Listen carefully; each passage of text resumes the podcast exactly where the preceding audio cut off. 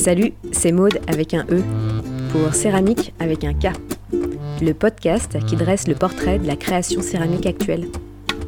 Non, la céramique ne se résume pas à la poterie.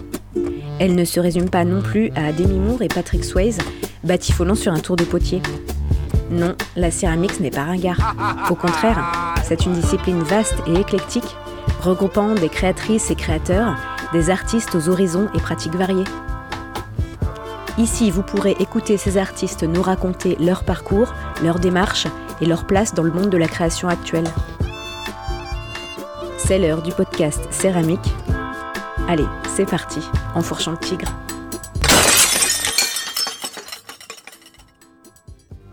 Pour cet épisode, j'ai eu le plaisir de discuter avec Vincent Lévy, un artiste bidouilleur et expert en transfert d'images sur céramique.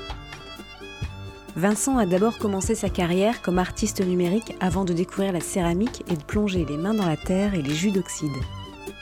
Ces pièces se composent d'un patchwork d'images anciennes ou plus récentes qui viennent mettre en lumière des thèmes de l'actualité.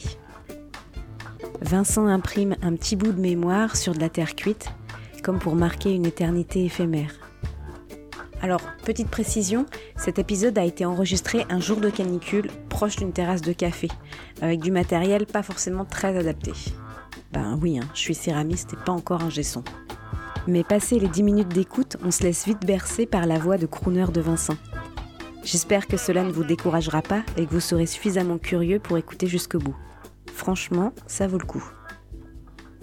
Donc avec Vincent, on a discuté d'images perpétuelles, de fin du monde et de poissons frais. Bonne écoute.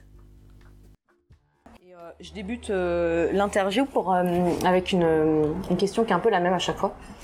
Et je demande aux céramistes quelle est leur, leur première expérience avec la terre. En fait, toi, quels sont tes premiers souvenirs liés à l'argile? Alors, la première fois que j'ai commencé l'argile, bizarrement, enfin bizarrement, pas bizarrement, mais c'est quand j'avais 13 ans.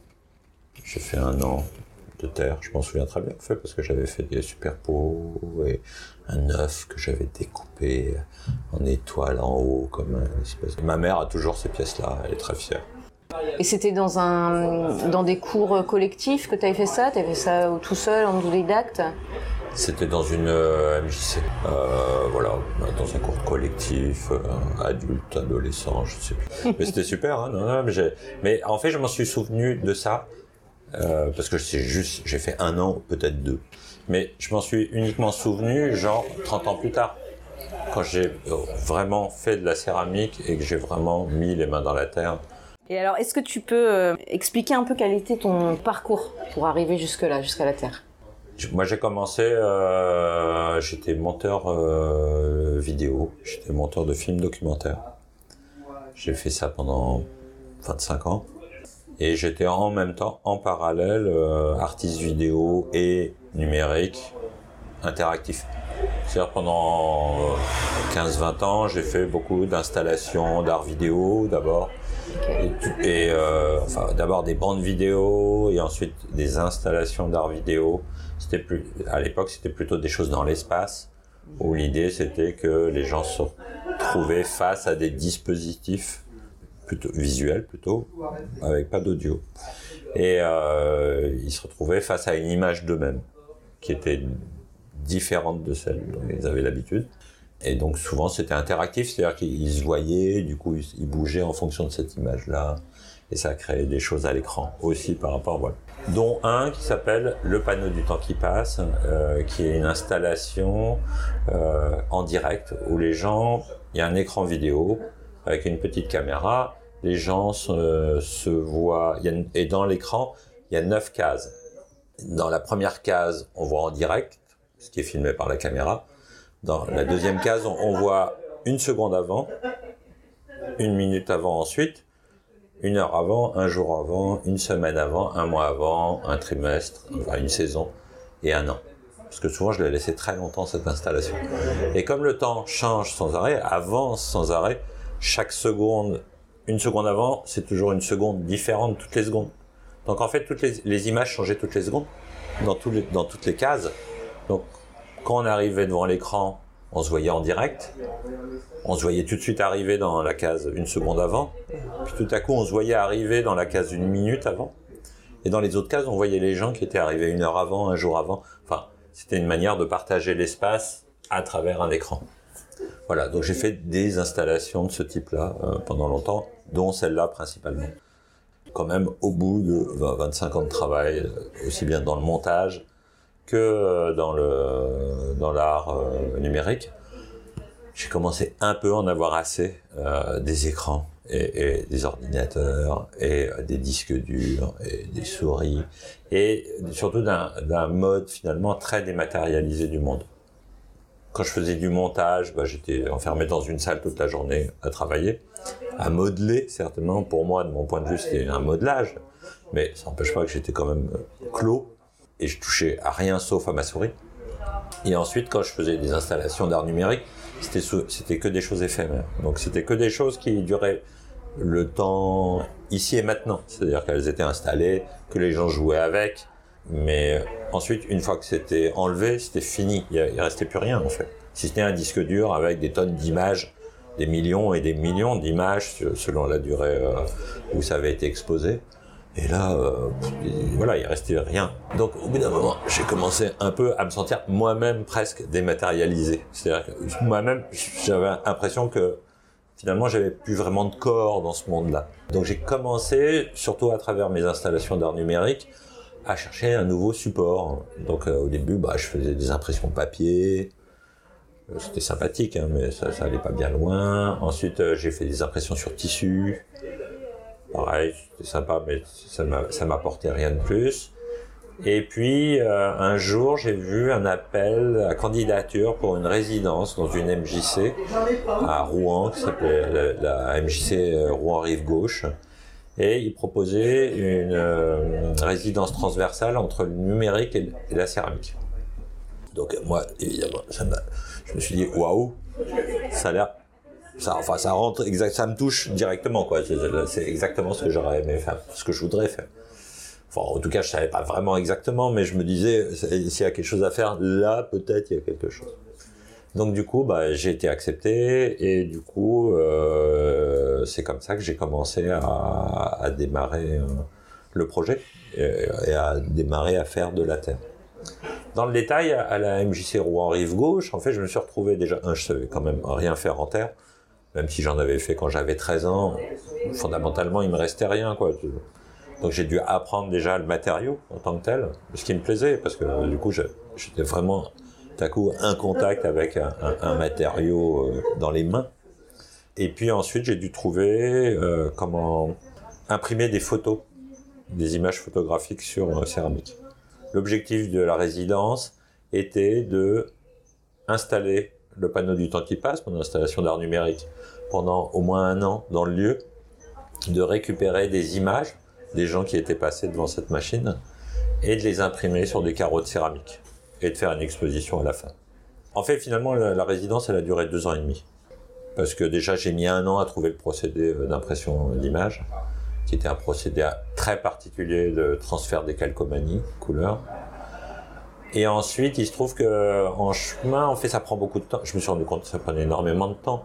Que entre euh, le moment où on fabrique, il faut cuire, et ensuite il faut regarder des tests qu'on a fait, et ça c'est rarement très bien, c'est souvent même nul. Donc il faut refaire. Enfin, bref, c'est un processus comme ça euh, assez long. Donc ça a pris beaucoup de temps et euh, et, en, et le faisant petit à petit, bah, je me suis pris au jeu. En c'est juste que bah, je suis passé du fait de vouloir faire juste des carreaux plats et donc du coup, j'ai créé comme ça euh, une série qui s'appelait du coup des coquillages céramiques. C'était des, espèces de coquillages, des formes comme des coquillages avec euh, des images euh, imprimées, des images imprimées en céramique pour la céramique, donc cuit et pérennes. et qu'après l'idée c'était de les suspendre en l'air dans des arbres, comme une espèce de mémoire d'un lieu à travers les gens qui étaient passés. Voilà. Et à partir de là, oh, Et alors du coup, c'est quoi ton identité artistique? Tu te dis euh, plutôt euh, céramiste, euh, potier, plasticien, artisan Comment est-ce que tu t'identifies? Alors auprès de auprès des gens, en général, je dis que je suis céramiste. C'est le plus simple aujourd'hui. Parce que je pourrais dire artiste. Je, dis aussi que je suis artisan et artiste. Et en fait, c'était compliqué parce que pour moi, il y a peu de différenciation véritablement. Enfin, je pense que surtout les artisans font des créations artistiques parfois et les artistes font pas toujours de l'art et sont aussi, sont aussi des techniciens. Parce qu'en fait, souvent, en France particulièrement, on a tendance à faire une espèce de dichotomie entre artisans et artistes. C'est-à-dire que les artisans, finalement, sont des techniciens qui produisent en série, et les artistes sont des dieux vivants qui créent des choses incroyables. Mais euh, la réalité, c'est que tous ces, gens, euh, quels qu'ils soient, dont moi, travaillent, et sont des ouvriers. Parce qu'ils oublient qu'en fait, euh, autrefois, avant la Renaissance, c'était juste des ouvriers. C'était la plèbe de la terre quand même, hein, dans les, les quartiers apparemment de la Grèce antique. Les céramistes, les potiers à l'époque étaient quand même considérés comme rien Donc c'est bien, je trouve, que de nous ramener à ça. Il y a une forme d'humilité là-dedans quand même aussi. Et, et cette humilité-là, j'aime bien parce que je trouve que ça, ça, ramène quand même à quelque chose d'un peu fondamental qui est euh, comme la terre finalement. On, est, nous-mêmes, on fait part de cette terre. Donc euh, ben voilà, il s'agit pas de se dire que euh, on vaut rien. Mais euh, c'est pas la peine non plus de, nous mettre sur un piédestal incroyable. C'est-à-dire que du coup, euh, et c'est pour ça que du coup, cette séparation entre artisan et artiste, je la trouve assez mal fondée souvent. C'est les beaux-arts qui ont créé ça finalement, parce que c'est une, histoire de statut social, c'est pas une histoire de réalité créative. Euh, moi, j'ai été frappée dans ton dans ton boulot euh, sur euh, l'aspect technique. C'est y y a, tu fais beaucoup beaucoup de recherches, presque en, en lien aussi avec ton ancien boulot. Mhm. comment est-ce que tu tu peux expliquer ça? Moi, j'aime bien la technique et les tests et la recherche et l'expérimentation, mais c'est mon côté scientifique de base. Mhm. J'ai fait des études classiques jusqu'au bac scientifique et j'ai toujours aimé ça. Donc j'ai intrinsèquement, moi, je suis foutu comme ça. J'ai toujours une tendance à avoir des méthodologies de travail. Donc quand je fais un truc, en général, non mais je vois des, amis céramistes divers et variés, quand ils font des essais, c'est dans tous les sens et tout, euh, ils prennent un truc, ils le foutent, paf, paf, paf, non mais c'est génial en même temps. Moi je, suis presque admiratif de ça parce que je, je, suis pas exactement capable de ça parce qu'il y a une espèce de liberté là-dedans. Moi je, malheureusement je suis foutu, j'ai besoin d'un d'un cadre. Et donc, je prépare tous mes tessons, je note avant tout ce que je vais faire sur mes tessons, et je prépare tous mes poudres que je mélange, et ensuite je les mets, et ensuite je regarde ce que ça donne, et en fonction de ce que ça donne, je vais refaire des tests pour voir si je peux faire des changements, jusqu'à ce que je trouve le bon truc. Voilà, donc, mais j'adore, et j'adore ça, je trouve qu'en céramique, en plus, c'est génial, parce que, oh, on, passe, on peut passer sa vie à faire des recherches et de l'expérimentation. Après, on peut s'y noyer aussi, mais euh, du coup, quand on a un, cadre de recherche, euh, moi, j'estime que j'ai un cadre de recherche à travers l'image photographique. Comme j'ai toujours travaillé sur la représentation du monde à travers euh, notamment des images documentaires et notamment des images d'archives. Parce que hein, je suis pas photographe, je suis pas dessinateur ni illustrateur, je suis pas peintre, mais, j'ai toujours aimé les images. Donc euh, tout mon travail est lié au fait de euh, récupérer des images qui existent déjà, qui sont des images anciennes, et de les retravailler pour leur donner une texture et un relief particulier avec la terre, qui est un matériau particulier aussi. Donc soit à travers la texture de la terre, soit à travers les couleurs, parce que là je commence à travailler les couleurs, ce qui n'est pas évident pour moi, et euh, aussi le volume. Alors justement, est-ce que tu peux décrire tes, pièces? Les pièces que je fabrique, c'est compliqué. Quand j'ai commencé à faire de la céramique, euh, le problème que j'avais, c'était que j'étais ultra hétéroclite. Donc dans le côté expérimentation justement, mais du coup je faisais énormément de choses très différentes. J'adorais tout, évidemment. Tout est génial. Enfin, c'est pas que mes pièces étaient géniales, mais c'est que le fait de les faire était génial. Du coup, bah, j'ai fait beaucoup, beaucoup de choses très différentes aussi bien. Du coup, j'ai testé plein de choses à cette époque-là. C'était il y a dix ans maintenant. Euh, donc à partir de 2010, 2015, entre 2010 et 2015, on va dire. Donc je faisais du, du raku, du dessin sur raku, je faisais de toutes sortes de tests d'impression d'images photographiques justement pour voir ce qui existait, ce qui était possible. J'étais toutes sortes de terre, euh, de la porcelaine, du papier porcelaine, du grès, de la faïence. Voilà, j'ai essayé beaucoup beaucoup de choses. Et à un moment, bah, j'ai décidé que, bah, en fait, il y avait une raison financière aussi, c'est qu'il y a un moment, bah, pour en vivre, bah, il faut, à un moment, il faut commercialiser, donc faire des sortes de collections, on va dire, ou en tout cas des espèces de séries dans lesquelles les gens, en tout cas, peuvent justement trouver une identité. Donc à ce moment-là, bah, j'ai un peu décidé de rester vraiment sur focalisé sur l'image photographique, qui était quand même mon domaine de base. J'ai essayé de développer à ce moment-là des euh, comment dire. En fait, j'ai plutôt travaillé avec l'image. Je trouve que le travail est différent avec les mailles et, le tour. C'est-à-dire, du coup, j'ai essayé d'imaginer. Je voulais avoir des images, certaines images. Parce que moi, ce qui m'intéressait, c'était la mémoire du monde, les traces qu'on laisse, euh, le fait que l'humanité est en train de se détruire elle-même, voilà, des choses, des, sujets graves. Mais euh, ce qui m'intéressait du coup, c'était savoir sur quoi poser ces images-là. Donc du coup, en fait, j'ai conçu mes pièces par rapport aux images que je voulais mettre. Tout, je fais, mon travail, il est toujours dans ce sens-là. Je trouve des images, ou des sujets qui m'intéressent, et je me dis comment euh, et sur quoi, euh, sur quelle forme et sur quel émail, avec quel type de cuisson. Je vais poser ça. Ça, non pas que l'image soit prédominante, mais en tout cas que ça fasse un ensemble, l'image et la forme et le volume. J'ai remarqué souvent en céramique, les, les potiers notamment euh, travaillent d'abord le volume et ensuite l'émail. Et du coup, l'image, souvent, ça les intéresse pas à cause de ça. Pas, ça fait pas partie du tout de leur ADN et de leur processus de travail. Enfin, ils sont pas du tout là-dedans. Alors que moi, quand j'ai commencé, je faisais beaucoup de vanité, donc j'aimais bien les calaveras. donc j'ai fait des photos fortes, ce qui est un peu basique. Hein. Je cherchais à vendre aussi. C'était aussi que je voulais fabriquer des pièces qui pouvaient se vendre. Donc j'ai fait des, photos forts. Dans le côté plus artistique, entre guillemets, j'avais euh, par exemple j'avais toute une série euh, sur la destruction du monde par l'humanité. et euh, comme j'ai toujours aimé les livres, du coup j'ai eu l'idée de prendre ces images que je trouvais un peu à droite à gauche et de les mettre sur des livres en céramique que je cuisais au raku. Du coup pour faire des livres brûlés avec ces images craquelées et qui auraient été comme des espèces de pièces archéologiques que des gens pourraient retrouver dans Milan, soyons fous, euh, et qui seraient voilà des, des, espèces de sédiments, de fossiles de notre, euh, de, de, de, comment dire, des traces laissées par notre espèce euh, après son extinction.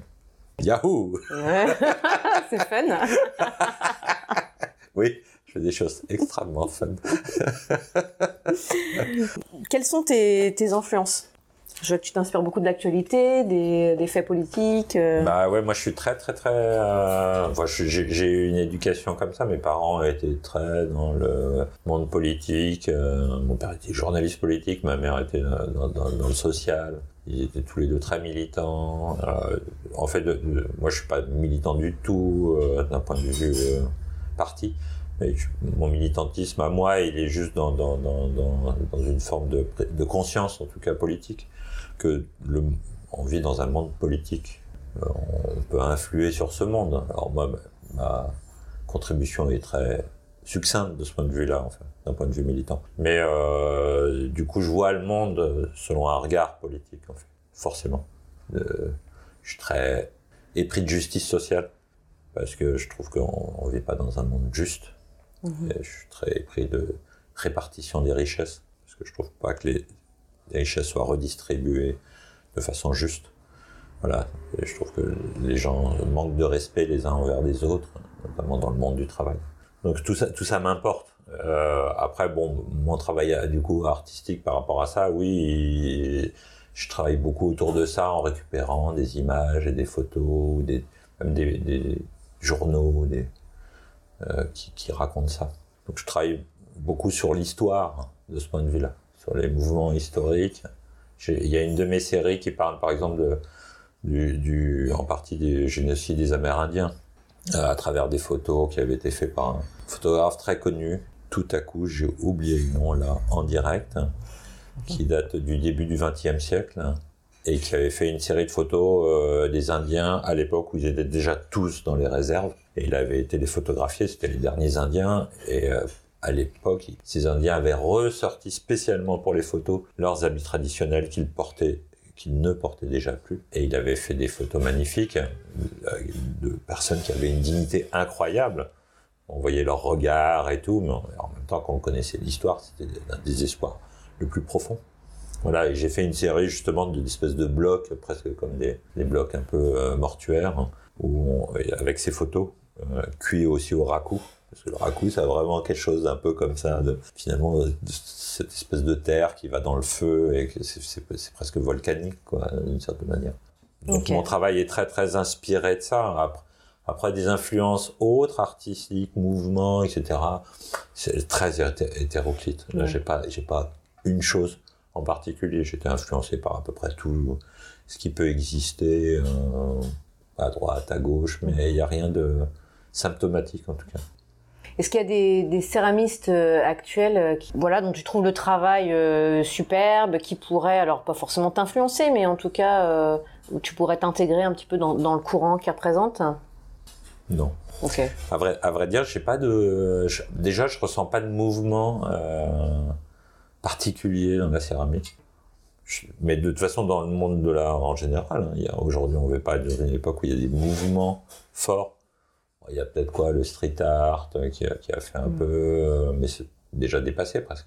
Euh, aujourd'hui, qu'est-ce qu'il y a comme vrai grand mouvement, comme il y a pu avoir le surréalisme, le dadaïsme, le futurisme, tous ces trucs en isme. Aujourd'hui, il y a quoi Il y a, il y a plus. Hein, c'est, on, vit dans une espèce de, de monde pas morne, hein, pas loin de là, mais euh, il y a, a, a plus cette idée des grands mouvements. Ça, ça va aussi avec le fait qu'il y a, plus vraiment d'idéologie non plus. Euh, dominante, à part, à part des, idéologies extrêmement radicales euh, politiquement.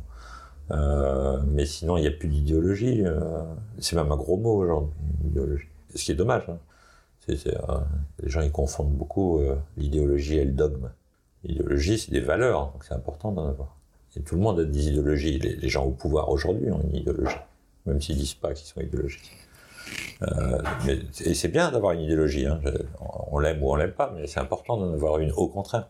Aujourd'hui, on parle de logiciel. Les gens, ils sont le logiciel, ça fait pas partie de leur logiciel. Les journalistes, c'est affreux. Ils, ils, répercutent des, mots comme ça.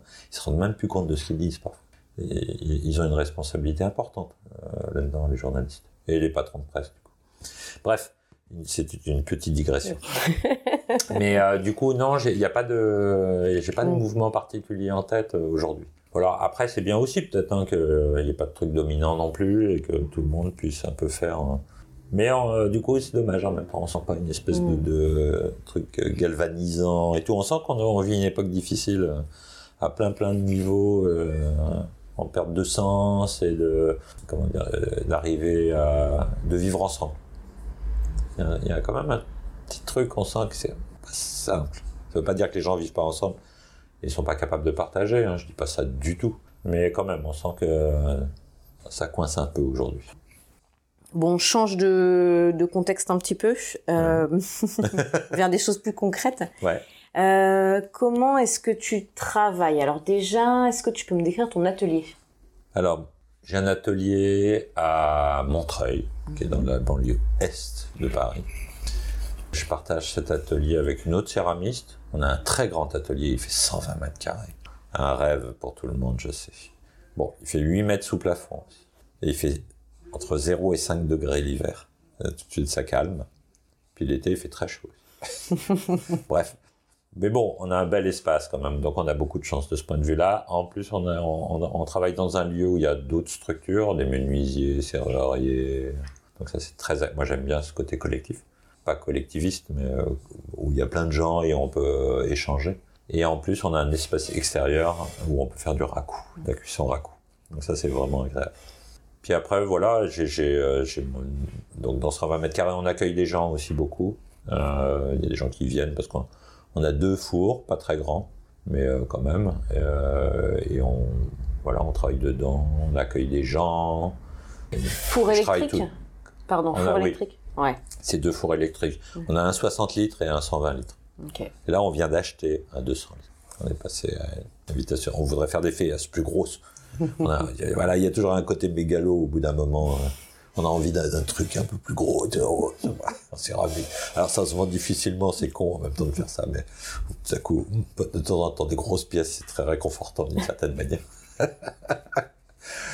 Et voilà, et puis je travaille, moi je suis un fonctionnaire, euh, enfin je me considère presque vraiment comme un fonctionnaire, enfin un ouvrier on va dire. Je travaille tous les jours en fait, euh, de la semaine, Euh, de 10h à 19h, euh, plus ou moins, mais très régulièrement comme ça, tout le temps, tout le temps. Plus euh, le fait que je travaille, mais je donne aussi des cours.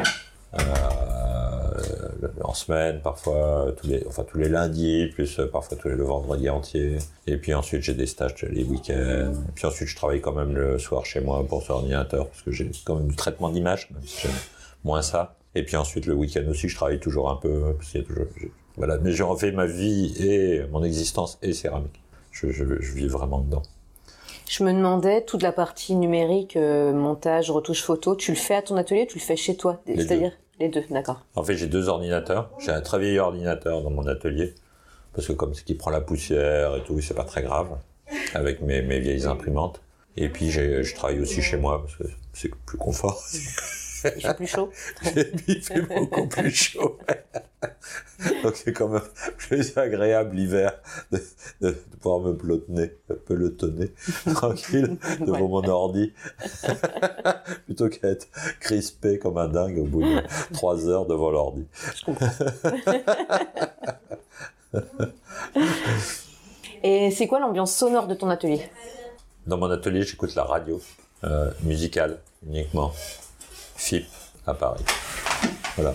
Et toute la journée, plus des CD. À une époque, j'écoutais un peu France Culture. Et en fait, arrêté parce que j'écoute pas. Ça fait un fond sonore, c'est sympa, mais euh, en fait, je, je, chope des bribes. Mais euh, en fait, ça me disperse. Donc, euh, non, la juste la radio. Parfois, rien même. Ça m'arrive de rien mettre. Et du coup, être juste dans le silence, c'est assez agréable aussi. De juste, voilà, être dans mon, dans mon mouvement à moi intérieur, et juste de faire, sans qu'il se passe grand chose. Mais avec l'autre céramiste, vous partagez les locaux, vous mutualisez certaines euh, choses. D'accord, ok. Bon, on a, moi, on a, moi, j'ai j'ai toujours eu un fonctionnement très, euh, pas collectif, mais commun. Donc, euh, du coup, bah, on- il se trouve qu'avec Géraldine Lemoal, on, on s'entend bien. Depuis longtemps, on travaille ensemble depuis 10 ans. moi. Et du coup, c'est un, j'avoue, c'est assez agréable de partager un atelier avec qui on s'entend, euh, quelqu'un avec qui on s'entend bien. Parce que du coup, du coup, d'une part, bah, on mutualise effectivement tout ce qui est euh, une partie matérielle, des charges. C'est plus facile de trouver un atelier parce qu'on trouve des plus grands espaces. Il y a un côté moral qui est vachement bien aussi, c'est que bah, quand il y en a un qui a un peu un petit coup de mou, bah, l'autre il, il peut relever un peu le truc et, vice versa. Donc ça c'est pas mal aussi. Surtout quand, il faut, il y a des perspectives à mettre en place ou des choses euh, dans le travail ou même dans le travail tout court, de montrer son travail à quelqu'un en lui disant qu'est-ce que t'en penses, sachant que l'autre est bienveillant, a un regard qui est euh, constructif. Et puis voilà, c'est déjà pas mal. Hein. Ouais. Co- comment t'organises ton temps de travail sur une année complète? Est-ce qu'il y a des périodes où tu vas, tu vas plus être dans la, production, d'autres périodes où tu vas plus être sur la, la com, la, formation, les cours? Ou est-ce que c'est un petit peu toujours euh, de la même chose avec... euh, Bah, disons que mon organisation de travail sur, sur l'année, elle est euh, assez classique. Hein. Je suis lié au cours, euh, donc à la scolarité, donc soit à travers les MJC, soit à travers une école, donc ça rentre dans un cadre temps scolaire. Ça, je suis lié à ça. Ensuite, euh, j'ai des périodes où je vais devoir produire beaucoup, c'est pour Noël. Donc ça veut dire 4-5 mois avant, je dois commencer à m'y coller quand même, pour euh, avoir autant de pièces que possible pour pouvoir euh, les diffuser là où je veux. Et ensuite, euh, j'ai quand même des périodes de création, notamment euh, juillet-août en général. Et janvier, hein, aussi un peu janvier-février souvent. C'est deux périodes où euh, c'est des moments où je vais tester beaucoup plus de choses parce que c'est des périodes plus creuses. C'est-à-dire que janvier-février, parce qu'il y a eu euh, Noël, c'est un moment creux hein, d'un point de vue euh, commercial. Et ensuite, euh, juillet-août, parce que c'est un moment où il n'y a personne. Est-ce que, de manière euh, résumée, tu peux nous présenter ta technique qui est assez spécifique et que tu es un des, même, un des seuls à, à proposer ça, le transfert d'image euh, Globalement. Vous n'êtes pas nombreux, hein ah oui, non, je suis pas le seul. Hein. Tu as poussé loin, en tout cas, les recherches là-dessus. Bah, surtout, j'en ai vu pas mal, donc j'ai essayé, oui. Mais euh, après, il y, en a pas mal qui le font. Moi, c'est juste que du coup, j'ai un panel euh, un, peu plus important. C'est-à-dire que je sais comment faire pour chacun, parce que comme je suis un peu, on en parlait tout à l'heure, du côté un peu, je suis un côté un peu scientifique, chiant. Mais du coup, bah, je me suis vraiment renseigné sur chaque technique autant que possible pour euh, pouvoir les développer. Donc du coup, je les connais, je les ai expérimentés euh, même dans, dans, mon travail. Donc du coup, bah oui, j'ai du coup j'ai une série de techniques qui font, euh, j'ai les transferts des calcomanies en couleur qui sont fabriqués spécialement euh, par des imprimeurs. J'ai des transferts des calcomanies en sépia qui utilisent le fait que c'est de l'oxyde de fer par des vieilles imprimantes laser monochrome sépia. J'ai la technique de la photolithographie qui est une technique qui euh, utilise de la gomme arabique et de l'huile de lin, qui est pas mal euh, diffusée quand même, parce que notamment il y a, une céramiste qui s'appelle Céline Linossier, qui l'utilise beaucoup, mais elle est quand même pas mal diffusée autour. Hein. Euh, ensuite, j'utilise aussi plein d'autres petites techniques euh, qui sont utilisables et tout. Donc oui, ça me fait un bon panel. Donc euh, oui. Et puis, et, mais c'est parce que en fait, encore une fois, mon travail c'est l'image photographique. Euh, que autrefois aussi j'ai fait j'ai fait de la photo argentique, que donc du laboratoire, que dans la vidéo je bidouillais beaucoup de choses quand même. J'étais beaucoup sur l'expérimentation aussi. Donc j'étais quand même beaucoup là-dessus. Donc euh, ces process, euh, ces processus de recherche, de procédés aléatoires, alternatifs, de techniques euh, voilà, je, moi je, suis là-dedans. Mhm. Donc euh, oui. Mhm. Mais euh, encore une fois, dans les pays anglo-saxons, il y, a, plein de gens qui en font, etc. C'est pas non plus. je suis pas le seul. Par contre, je suis le seul à faire des empreintes de poissons. Comment ça s'appelle ça déjà? Les gyotaku. D'accord. Et donc le, le principe, hein, tu peux l'expliquer? Les, les, les gyotaku, gyotaku, c'est un mot japonais qui veut dire empreinte de poisson l'empreinte de poisson Gyotaku a été inventée en 1862 très précisément par des seigneurs japonais qui avaient trouvé une très belle dorade grise. Et chez les Japonais, la dorade grise est symbole de félicité, richesse. Ils veulent offrir cette dorade grise à l'empereur. Manque de chance, l'empereur est à la capitale Edo qui se trouve à deux jours de marche. Voilà, évidemment, au bout de deux jours de marche, la pauvre dorade grise serait dans un sale état surtout en 1860, il n'y a pas encore euh, toutes les techniques de conservation. Donc, ils se disent, comment on peut faire pour offrir cette dorade grise à l'empereur? Et là, un des seigneurs se dit, on va prendre de l'encre de Chine, qui est de l'encre de sèche. On va imbiber le, le poisson avec, et on va poser un papier de riz par-dessus pour estamper le poisson. Donc ils mettent le papier de riz sur le poisson qui a été ancré, ils appuient bien pour bien prendre toute la forme du poisson. Et au miracle, quand ils enlèvent le papier, ils ont l'empreinte du poisson. Le Gyotaku est né. Du coup, moi j'ai récupéré la technique, je l'ai testé une fois lors de portes ouvertes de, de graveurs à Montreuil qui faisaient une démo, enfin qui essayaient eux-mêmes. Et du coup, je l'ai testé aussi.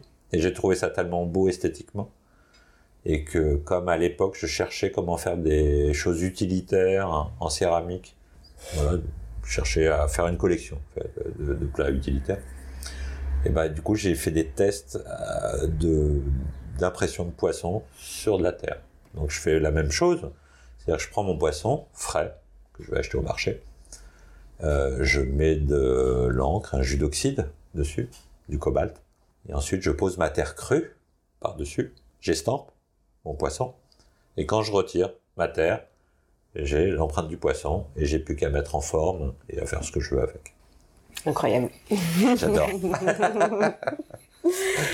C'est fait pour la Bretagne. ouais.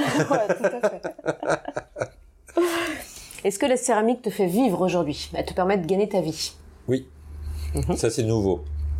Alors, autrefois, euh, pendant pas mal d'années, enfin pendant pas mal d'années, j'étais intermittent, c'est-à-dire que je continuais à travailler dans le montage et je faisais ma céramique en même temps. À un moment, ça c'est devenu compliqué. Un, parce que je supportais de moins en moins de travailler en salle de montage. Et deux, parce que j'arrivais pas à développer la céramique, parce qu'il faut du temps, évidemment. Donc à un moment, j'ai dû passer le pas et décider que je faisais plus que de la céramique à plein temps. Et à partir du moment où j'ai commencé à faire de la céramique à plein temps, bah, j'étais en déficit pendant 2-3 ans. Et ça a commencé à tourner à partir du moment où j'ai pu commencer à donner des cours et des stages, en fait. C'est aussi basique que ça. Hein. Et ça a commencé à... Bon, là, là j'ai réussi à être qu'à un cas à zéro, on va dire. Enfin, ou en tout cas à plus perdre d'argent. Et j'ai commencé à vraiment gagner de l'argent, pas déliramment, mais en tout cas à en vivre. Euh, à partir du moment où j'ai trouvé mes plats utilitaires que j'ai pu vendre et diffuser.